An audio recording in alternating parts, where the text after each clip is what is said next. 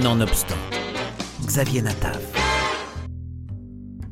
Le coup de cœur du jour, c'est le nouvel album Black Sad aux éditions d'Arco. Alors tout tombe, deuxième partie. Il clôt en beauté le diptyque où nous retrouvons Joe Blacksad, cigarette à la bouche et imperméable sur son dos poilu. Le Sherlock Holmes des félins. Dans une ambiance de film noir, à travers des enquêtes passionnantes, les personnages sont des animaux représentant des caractéristiques physiques et comportementales humaines.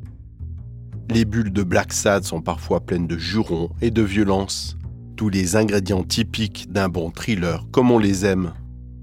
Né de la plume de Giorgio Garnido au dessin et de Juan Diez Canales au scénario, 20 ans déjà que John Blacksad traîne sa grande carrure de privé revenu de tout et décidé à rendre le monde un peu plus juste. Les auteurs mettent dans cette série zoomorphique les grandeurs et les petitesses de l'âme humaine.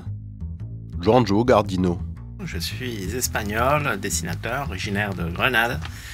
J'habite en France depuis 28 ans. J'ai une longue carrière euh, relativement dans le dessin, mais donc sur plusieurs versants, notamment le dessin animé. J'ai travaillé pour euh, les studios Walt Disney pendant 10 ans, à Montreuil, en banlieue parisienne.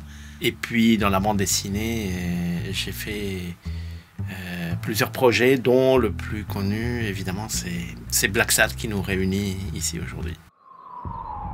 Une étoile. Ah, Black Sad, voilà la victime. La reconnaissez-vous Je ne l'avais jamais revue. Jusqu'à aujourd'hui. Ça faisait longtemps que je ne la voyais plus. Trop. Là, dehors, se cachait le coupable de deux meurtres au moins. Celui d'une personne et celui de mes souvenirs. Tâchez de garder votre museau hors de cette affaire. Avez-vous compris, Black Sad Et ce salaud allait le payer. Il s'agit de Natalia. J'enquête sur sa mort et j'ai besoin de quelque chose pour démarrer. Seul quelqu'un de puissant peut s'offrir ce genre de luxe. Sais où tu peux te carrer ta corne, le rhino Connard. Quelqu'un, mais qui?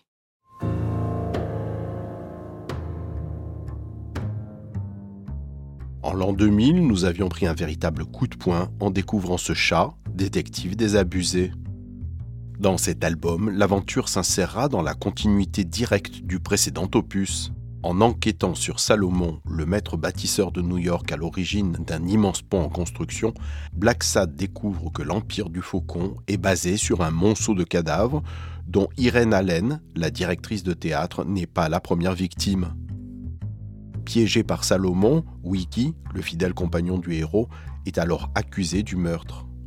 Une véritable course contre la montre débute pour Black Sad afin de réunir les preuves innocentant son ami et permettant de faire tomber l'architecte tout en renouant avec son amour, Alma, dont le rôle dans cette aventure sera déterminant. Une série paradoxalement tout à la fois rétro et étonnamment moderne. La plupart des enquêtes s'inscrivent dans le contexte politique et social des États-Unis à la fin des années 50. Les albums parlent aussi bien du racisme, du macartisme, de la peur rouge ou de la chasse aux sorcières, et par le procédé du flashback se retrouver dans le milieu du jazz et des drogues dures de la Nouvelle-Orléans une série de bandes dessinées directement inspirées des romans et des films noirs, ce qui se ressent à travers les thèmes abordés, mais également grâce à des références plus explicites comme le Faucon maltais du film de John Huston avec Humphrey Bogart. Le gros coup de cœur du moment, c'est le nouveau Black Sad opus numéro 7, Alors tout tombe, disponible aux éditions d'Argo.